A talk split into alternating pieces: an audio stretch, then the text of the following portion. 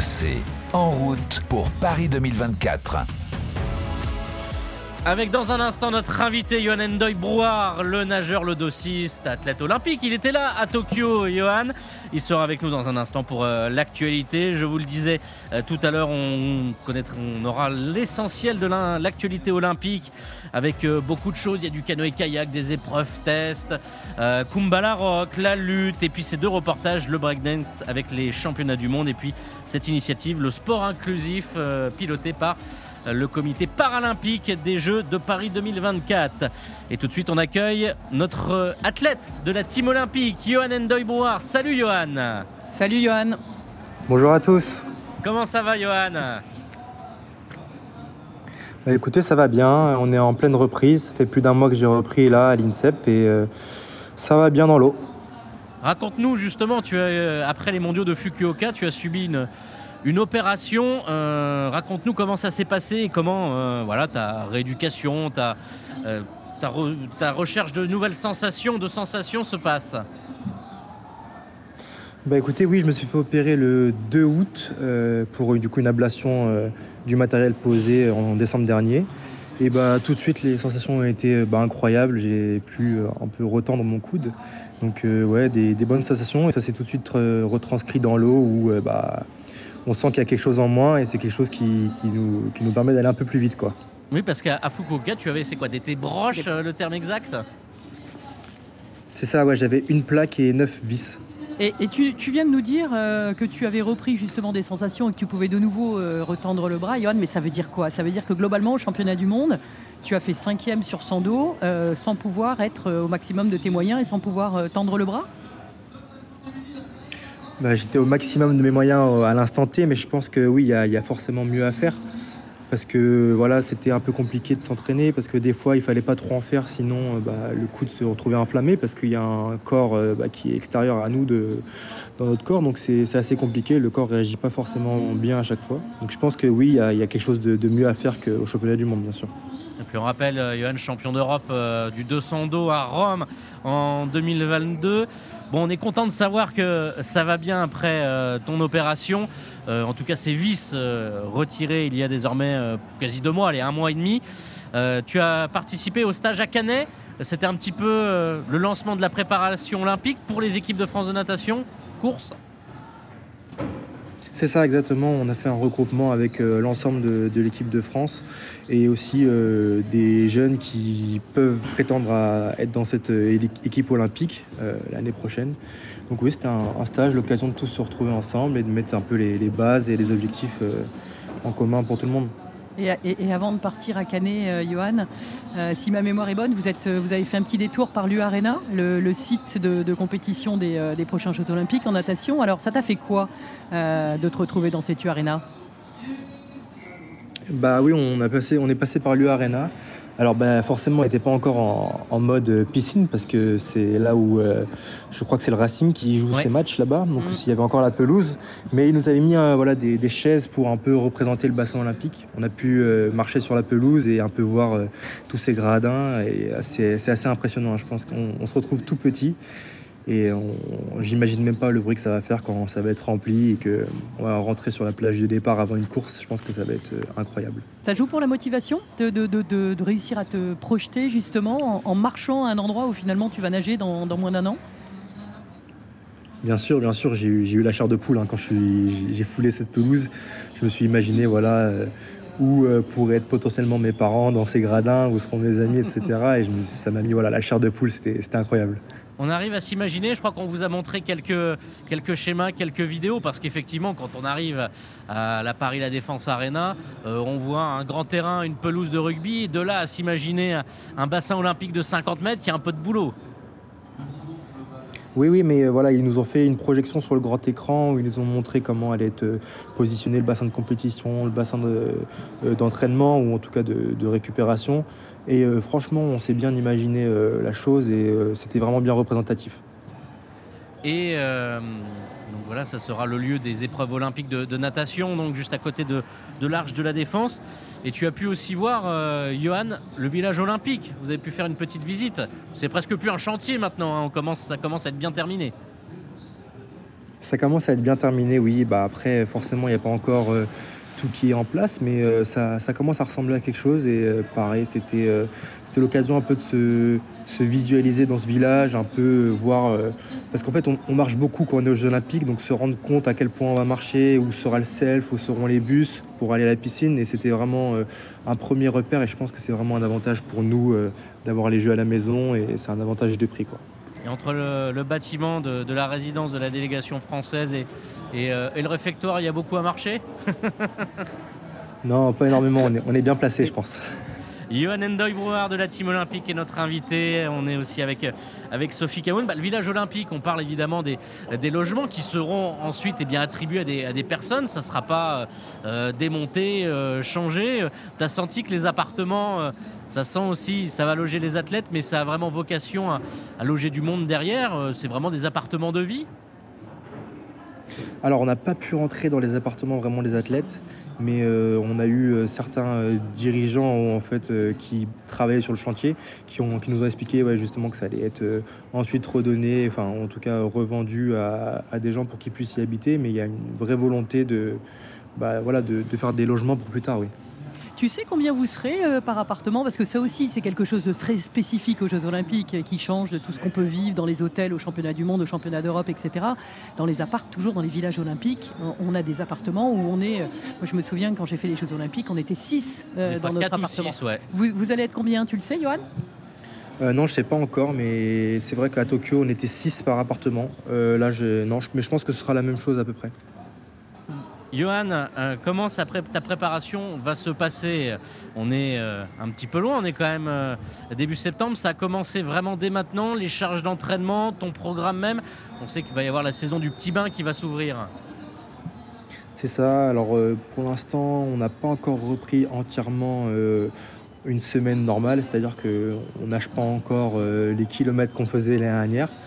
Après, on a les compétitions qui vont approcher bientôt. J'ai pour ma part les championnats de France militaires qui seront euh, du 3 au 4 octobre. Ensuite, on enchaînera avec un meeting euh, à Angers le 12 et 14 octobre. Et ensuite, on retournera à cette même piscine à Angers pour les championnats de France petit bassin. Et ensuite, on terminera par aller bien sûr les championnats d'Europe euh, en décembre du 5 au 10, je crois. Ça, tu, veux le faire? Bah, La qualification se fera justement à Angers, c'est pour ça que c'était pas encore dans les plans. Il faut déjà se qualifier à Angers. Mais euh, les temps de qualification sont les mêmes que pour les championnats du monde en petit bassin l'année dernière qui se sont déroulés à Melbourne, où euh, j'ai fait quatrième et une finale. Donc je pense que je peux aller euh, me qualifier en tout cas au championnat d'Europe. Est-ce que, tu as hâte justement de commencer cette saison en, petit bassin euh, Surtout parce qu'on sait que tu as été blessé au, coude euh, l'année dernière, tu as beaucoup, beaucoup du coup travaillé les jambes. Est-ce que tu penses justement qu'aujourd'hui tu es plus fort sur les jambes et que tu les as travaillées davantage que tu aurais pu euh, les travailler si tu n'avais pas été blessé? Et que justement cette force-là dans les jambes, cette explosivité va te servir dans les virages, dans les coulées et que du coup tu vas te retrouver beaucoup plus performant en petit bain que par le passé? Eh ben, J'espère en tout cas que ça va marcher. Après, quand je regarde les analyses euh, en grand bassin, c'est vrai que sur les virages et sur les coulées, je suis plus rapide qu'avant. Donc euh, bah, logiquement, ça devrait bien se passer. Donc ouais, j'ai hâte de pouvoir euh, voir ce que je vaux et voir si je peux m'améliorer. Et pourquoi pas bah, rebattre mon record de France ou peut-être aller chercher un record de France sur 100 dos que je n'ai pas encore. Merci beaucoup, Johan Endoy Brouard, athlète de la team olympique RMC. Et on te souhaite, eh bien, on va te suivre hein, pour, pour ces, euh, épreuves de, de petits bains, championnat de France qui arrivent. On te suivra avec grand plaisir et surtout en plus, si tu as retrouvé d'énormes sensations après avoir enlevé tes broches, ta plaque de ton coude. Merci, Johan. Merci à vous. Bonne journée. Au revoir. Bonne journée également. On est toujours avec Sophie Camoun, c'est l'intégrale Coupe du Monde de rugby, mais on est au cœur de notre mag olympique. On revient dans un instant euh, sur RMC avec euh, toutes les dernières informations. Le journal olympique présenté par Nicolas Pelletier et nos reportages réalisés par la rédaction cette semaine. Un petit point sur le rugby, puisqu'en ce moment même il y a le premier match euh, de ce samedi 23 septembre, la Géorgie contre le Portugal, suivi par Nicolas Paolorsi. Nico plus pour la Géorgie qui mène 10-0. Pénalité d'Abzandadze face, face au poteau. Pour l'instant, ils sont dominés les Portugais dans, l'engagement par de solides Géorgiens. 10-0, 18 minutes de jeu. A tout de suite sur RMC, c'est l'intégrale Coupe du Monde de rugby, il est 14h21. 14h26 sur RMC, c'est l'intégrale Coupe du Monde de rugby. On est ensemble avec Sophie Camoun au cœur de notre page olympique. On est ensemble aussi depuis le village de la Concorde en direct. Sophie, un village de la Concorde qui a des allures de Temple Bar à Dublin, tant il y a de verres et de maillots irlandais. Hein. Quand on est arrivé, le village a ouvert à 14h. C'était plein, plein, plein de supporters irlandais. Ouais, énormément de supporters irlandais, mais il y a aussi des supporters sudaf. Enfin, il y en a beaucoup à l'extérieur, et d'ailleurs les, deux verres qui ne vont pas très bien ensemble. Je trouve Alors il y a un verre un peu plus clair, c'est l'Irlande, et un verre un peu plus foncé. Mais en tout cas, une super ambiance. On voyait de, dehors les, gens discuter, les, les, sudaf discuter avec les Irlandais. Enfin, c'est ça qu'on aime bien aussi dans le rugby, c'est qu'il y a cette ambiance où ils sont pratiquement avant le match, les supporters sont pratiquement bras dessus, bras dessous. Quoi. Ce partage et cet échange, et les supporters sont venus. Eh bien, regardez sur les écrans géants Que Nicolas alors, s'y suit pour nous, Nicolas. La 23e, et elle va faire du bien cette séquence défensive pour les Portugais qui sont menés 10-0. Euh, un essai de euh, Tabuzadze en tout début de match à la première minute. Derrière, c'est vraiment une grosse domination géorgienne. 80% hein. de possession. Les Portugais ont eu extrêmement peu de ballons. Euh, ce sont deux équipes qui se connaissent bien hein, puisqu'elles jouent en rugby championship. C'est la, deuxième division du rugby européen derrière le tournoi de destination et en finale de ce rugby championship pour vous donner un ordre d'idée du rapport de force entre les deux équipes. Les Géorgiens s'étaient imposés 38 à 11. Donc ce sera un véritable exploit pour les Portugais d'accrocher ces, Géorgiens. Ils ont pu se dégager en dehors de leurs 40 mètres. 10-0 pour la Géorgie. 24 minutes de jeu. Et on parlait, est-ce que ces matchs euh, qui ne sont pas forcément les grosses affiches allaient attirer du public le stadium est plein, hein, Nico. Ouais, le stadium est plein. Bien évidemment, énorme communauté portugaise. L'hymne portugais était plein d'émotions. Il y a beaucoup de joueurs également géorgiens qui, jouent en France. Il y a une belle communauté de, Géorgiens en France. Donc pour le coup, le, stadium est plein et c'est une belle ambiance cet après-midi. Ah, tout de suite, Nico, peut-être euh, une occasion d'essai ou pas à voir. Euh, non, sur l'écran, c'est une touche à, venir pour, euh, pour les Portugais. Le magazine olympique et le journal olympique qui vous est présenté aujourd'hui par Nicolas Pelletier. Salut Nicolas Salut à tous Allez, on commence ce journal par une très bonne nouvelle en lutte. La Française Kumbala Rock, qui a dû certes repasser par les repêchages, a décroché jeudi son billet pour les Jeux de Paris. Oui, dans la catégorie des moins de 68 kilos, la Française a remporté la médaille de bronze cette semaine lors des championnats du monde à Belgrade en Serbie, en s'imposant assez largement face à l'américaine Emma Bontil. Elle termine dans les cinq premières places de sa catégorie et se qualifie donc pour les Jeux Olympiques de, de Paris 2024. Forcément, heureuse Kumbala Rock au micro de Morgan Mori après sa qualification en voyant le podium, déjà, forcément, j'avais une petite frustration de me dire que, voilà, les filles qui sont. Enfin, par exemple, la Turque, je l'ai déjà battue bah, à chaque fois que j'ai lutté contre elle, en fait, et elle se retrouve championne du monde. Et c'est vrai que, du coup, j'avais la frustration de me dire que, voilà, j'étais pas sur la, haute la plus haute marge du podium et tout. Mais j'ai eu ce soulagement de me dire que je suis qualifiée, en fait, et c'est bon, je peux relâcher la pression parce que ça fait des, mois derrière que j'ai une pression vis-à-vis de la concurrence, vis-à-vis -vis des échéances qui arrivent, vis-à-vis -vis de la qualification, etc. Et c'est vrai que j'avais beaucoup de de difficulté à, envisager une qualification sur les tournois de qualif parce que ça aurait été tout un cheminement encore euh, long avant d'arriver sur ces tournois qui auraient empêché une préparation olympique euh, optimale. C'est vrai que Sophie, tout le monde n'est pas logé à la même enseigne pour ces euh, qualifications pour les JO, les quotas. Certains ont plus de facilité que d'autres dans les sports individuels et que tu connais bien la natation, euh, rien n'est fait. Hein. Ah ben non, il faut attendre le mois de juin pour les qualifications. Et c'est vrai que c'est mieux d'être qualifié plus tôt, le plus tôt possible. Déjà parce qu'on peut orienter toute sa saison vers une préparation euh, des Jeux Olympiques et aussi parce que ça assure vraiment une, sérénité. Et, et Rock est, impressionnante parce que ça fait depuis 2017 maintenant, je crois, enfin ça fait des années qu'elle tourne autour de, cette, de ce titre mondial. elle a été plusieurs fois deuxième troisième. Elle n'a jamais remporté un titre mondial. Elle a été championne d'Europe, mais pas euh, championne du monde, en tout cas euh, au niveau senior. Et à force de tourner autour, ben, on se dit que ça va peut-être être, euh, bon pour les, pour, pour, les JO. En tout cas, elle va faire figure d'outsider et c'est plutôt pas mal. Et c'est bien donc d'avoir acquis ce quota. Nicolas, on poursuit avec une autre bonne nouvelle en vue des Jeux Olympiques de Paris 2024 dans une saison elle est un petit peu compliquée, une saison 2023 pour les slalomeurs français du canoë. Nicolas Gestin eh bien, apporté une bonne nouvelle sur le bassin de Livalais, c'est dans la banlieue de Londres. Oui, le Français termine vice-champion du monde derrière le Slovène euh, Benjamin Savsek, champion olympique en titre. Alors cette belle performance à Londres n'assure pas la, la, présence de Nicolas Gestin à Paris l'année prochaine. Il a juste glané le quota olympique français non nominatif, mais il fait un pas important avec cette médaille d'argent. La sélection olympique n'est plus très loin pour le Breton satisfait de cette performance en Angleterre Forcément beaucoup de fierté hein, et de, plaisir. Euh, c'était un bon régal sur l'eau, je me suis bien éclaté. Euh, la préparation elle a été vraiment tournée vers cette échéance, donc de performer, même si bon il y a encore une marche à, grimper, ça fait vraiment plaisir. Et, écoute, il me reste un an pour grimper sur la plus haute marche, mais celle-là j'ai déjà bien envie de la savourer, d'en profiter. Et voilà, c'est un, bel accomplissement pour toutes les personnes qui gravitent autour de mon projet et qui m'aident au quotidien et depuis longtemps. Donc, euh, donc voilà, déjà très content. Et demain, ça sera la grande journée du kayak cross à Londres, hein, une nouvelle discipline que l'on pourra voir à Paris l'année prochaine. Ce week-end, Nicolas, les championnats du monde de breakdance ont lieu à Louvain, c'est en Belgique. Et deux b-boys, ces deux big girls françaises sont en compétition. Alors on leur donne toujours Sophie. Si tu faisais du breakdance, on t'appellerait euh, Big Girl Sophie. Big Girl Sophie euh, Nico, c'est comme ça qu'on les appelle. Hein. D'abord euh, B-boy ou Big Girl, et ensuite leur nom, leur prénom.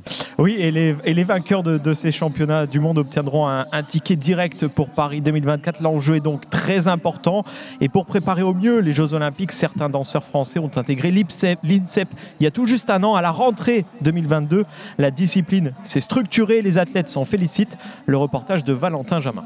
Oui, dans le bâtiment A de l'INSEP se trouve la salle de danse utilisée par les B-Boys et les B-Girls depuis un an. Ils sont cinq actuellement à s'entraîner très souvent sur le parquet face à de grands miroirs pour s'améliorer en musique. Je vise au podium pour le championnat du monde. Je suis assez confiant, je me sens bien, je suis en forme. Parmi eux, Gaëtan Alain, alias B-Boy Laguette, et il a un programme assez précis. Deux heures de prépa physique le matin, deux heures d'entraînement break l'après-midi. Chacun d'entre nous a préparé sa propre routine. Généralement, seules les séances de breakdance pures se font en commun et les danseurs profitent des ressources que leur offre cette fabrique de champions. On a beaucoup de choses à disposition, les kinés, le pôle médical, euh, il y a la prépa mentale, il y a la récup avec la belle Autant d'outils que les B-Boys et les B-Girls aujourd'hui considérés comme sportifs de haut niveau n'avaient pas ou peu avant d'arriver il y a un an quand ils évoluaient seulement avec leur crew, leur groupe dans des battles plus urbaines. Une semaine par mois, B-Boy Laguette rejoint encore son crew et le reste du temps, l'INSEP lui apporte beaucoup. J'ai progressé, je pense, dans l'organisation de mon entraînement au niveau de la nutrition. J'ai toujours fait attention à, ce que je mange. Mais ici, c'est différent parce qu'on est, on est vraiment accompagné par des professionnels. On sait exactement ce qu'il faut faire, à quel moment. Et c'est ça qui est cool. Le tout au milieu des judokas, des pongistes, des escrimeurs avec des moments de partage. On se rencontre souvent au self, on se rencontre souvent à la baléo ou à la salle de sport. Ce fait de très bons moments pour euh, parler de nos expériences, ceux qui sont déjà allés au jeu et comment ils se préparent, euh, comment ils se font accompagner par leurs partenaires. C'est vraiment euh, quelque chose de bénéfique pour moi en tout cas. Mais d'autres comme Sia Dembélé, Big Girl Sissi, médaillés de bronze européenne, ont choisi de rester dans leur région, accompagnés tout de même au niveau fédéral. Avant, euh, on n'avait pas des kinés quand on voulait. Par exemple, quand on se blessait, il fallait attendre longtemps avant de faire une IRM, etc. Là, on peut avoir plus rapidement, on a beaucoup plus de suivi. J'ai des entraîneurs du coup qui viennent euh, m'entraîner euh, régulièrement. Elle vient parfois à l'INSEP pour les stages équipe de France et expliqué il y a quelques semaines que cette façon de travailler lui convient, avec pour tous tout de même cette volonté de garder l'identité de base du breakdance. Je pense que ça gardera toujours l'âme et la culture du break. Le break, c'est le partage, la transmission.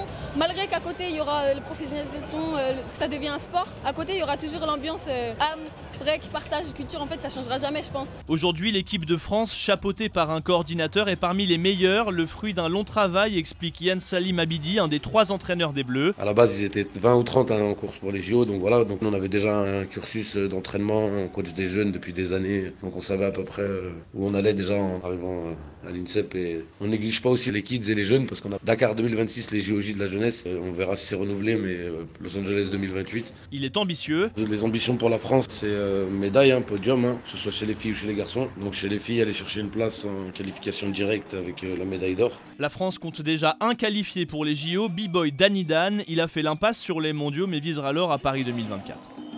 Il est 14h35 sur RMC, c'est le Mag Olympique, le journal olympique. Vous venez d'entendre le reportage de Nicolas, de Valentin Jamin euh, sur le breakdance. Nicolas, il y a aussi euh, des infos autour de nos athlètes français l'approche des Jeux, je le disais, 307 jours avant la cérémonie d'ouverture. Oui, en, football, hier soir, l'équipe de France féminine d'Hervé Renard s'est imposée 2-0 face au Portugal pour le début de la Ligue des Nations. Premier match qui lance aussi sa préparation dans l'optique des Jeux l'année prochaine. Grace Gayero et Selma Bacha ont marqué les deux buts des Bleus en athlétisme. Cette semaine, on a appris des nouveaux ennuis de dopage pour Mohamedou Fall. Il a été contrôlé positif le 28 juillet lors des championnats de France d'athlétisme, où il a été sacré sur 100 mètres. Le sprinter français a indiqué cette semaine son intention de faire vérifier l'échantillon B de son prélèvement. Et puis en basket, Victor Wembanyama a confirmé lors d'une conférence de presse sa volonté d'intégrer l'équipe de France pour les Jeux Olympiques. Je serai bien sûr présent aux Jeux Olympiques. C'est ce qu'a confié cette semaine le, nouveau joueur des Spurs. Et deux autres résultats aussi lors des championnats du monde de paratir à Lima. Didier Richard qui devient vice-champion du monde en carabine 10 mètres debout R1 SH1. C'est très important. Et Tanguy de la Forest qui conserve son titre euh, en carabine 10 mètres debout R4. Deux belles performances à un an des Jeux paralympiques et le Français Alexis Anquincan est devenu ce matin sacré champion du monde de paratriathlon à Pontevedra.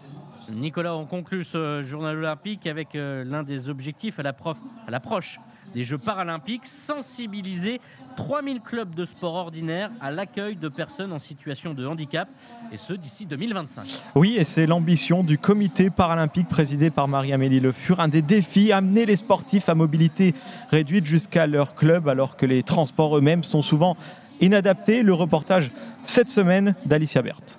La championne paralympique Marie-Amélie Le Fur s'estime heureuse. Moi, ça a été vraiment une rencontre du, du hasard, hein, la chance, encore une fois, euh, de trouver, euh, aller à, à, une heure de route, un club qui était en capacité de, de m'offrir une licence euh, handisport. Et ça avait nécessité énormément de recherche, beaucoup d'énergie au début. Cette galère, la majorité des sportifs en situation de handicap la connaissent. Ils parcourent en moyenne 50 km pour se rendre à leur club un problème auquel veut s'attaquer le programme Club Inclusif. C'est de faire en sorte que, au bout de la rue, que en bas de l'immeuble, de là où vit une personne en situation de handicap, eh bien, nous ayons une structure, un club euh, qui est en capacité d'accueillir. C'est vraiment l'enjeu d'avoir un maillage territorial densifié, c'est d'être au plus près euh, de, de, de l'habitat de la personne en situation de handicap. Un peu plus de temps de formation, mais pas d'autres adaptations particulières. L'accueil a été plus facile que prévu, selon Teddy Louison, vice-président d'un club de tir à l'arc qui participe au programme. La principale difficulté, c'est surtout de venir jusqu'à la séance, euh, jusqu'au club,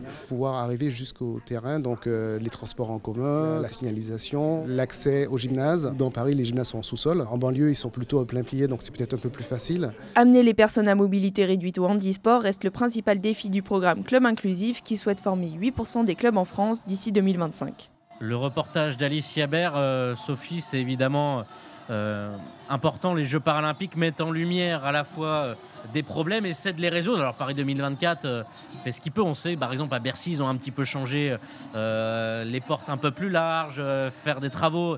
Évidemment, ils peuvent pas changer les, les stations de métro ou ces choses-là, mais, mais c'est là qu'on s'aperçoit oui. qu'il y a quand même beaucoup de. Bah, c'est là qu'on s'en aperçoit. C'est dommage qu'on s'en aperçoive que maintenant, il y a quand même 12 millions de personnes en France qui sont en situation de, de handicap. Et, et, je pense que c'est pas c'est pas une mauvaise volonté de la part des, des clubs. Hein. Les clubs ont envie de, de, de, pouvoir justement recevoir, d'accueillir des personnes en situation de handicap, mais je crois qu'il y a une vraie appréhension, une vraie méconnaissance du sujet aussi. Je crois que beaucoup de clubs se disent est-ce que moi je vais être capable euh, Est-ce que j'ai les infrastructures qui me permettent d'accueillir des personnes en situation de handicap? Et c'est vrai qu'avec ce plan euh, club inclusif, eh ben, il va y avoir euh, les clubs vont être pro probablement accompagnés, rassurés. Euh, sur la possibilité de le faire. Maintenant, moi j'ai envie de dire, c'est dommage qu'on le fasse que maintenant. Euh, ce plan a été initié en 2020 par euh, le Comité paralympique, par la mairie de Paris et le COJO dans le cadre du plan Impact Héritage des Jeux 2024. Bah, alors, si les Jeux Olympiques permettent ça, tant mieux. Et rien que pour ça, je suis contente d'avoir les Jeux Olympiques à Paris. Mais c'est dommage qu'on ne l'ait pas fait un peu plus tôt. Et sachez qu'au village rugby, il y a du rugby fauteuil. On peut s'initier. Il y a évidemment un, mini terrain de, rugby à 15 avec des poteaux, mais juste à côté, il y a un terrain de, de, rugby fauteuil. Merci beaucoup Nicolas pour le journal Merci. olympique. Et on se retrouve très vite évidemment. Vous savez le rendez-vous tous les week-ends. Euh, le samedi entre 14h et 15h et le dimanche entre 13h et 14h. Le mag olympique sur RMC. RMC, radio officielle des Jeux olympiques Paris 2024.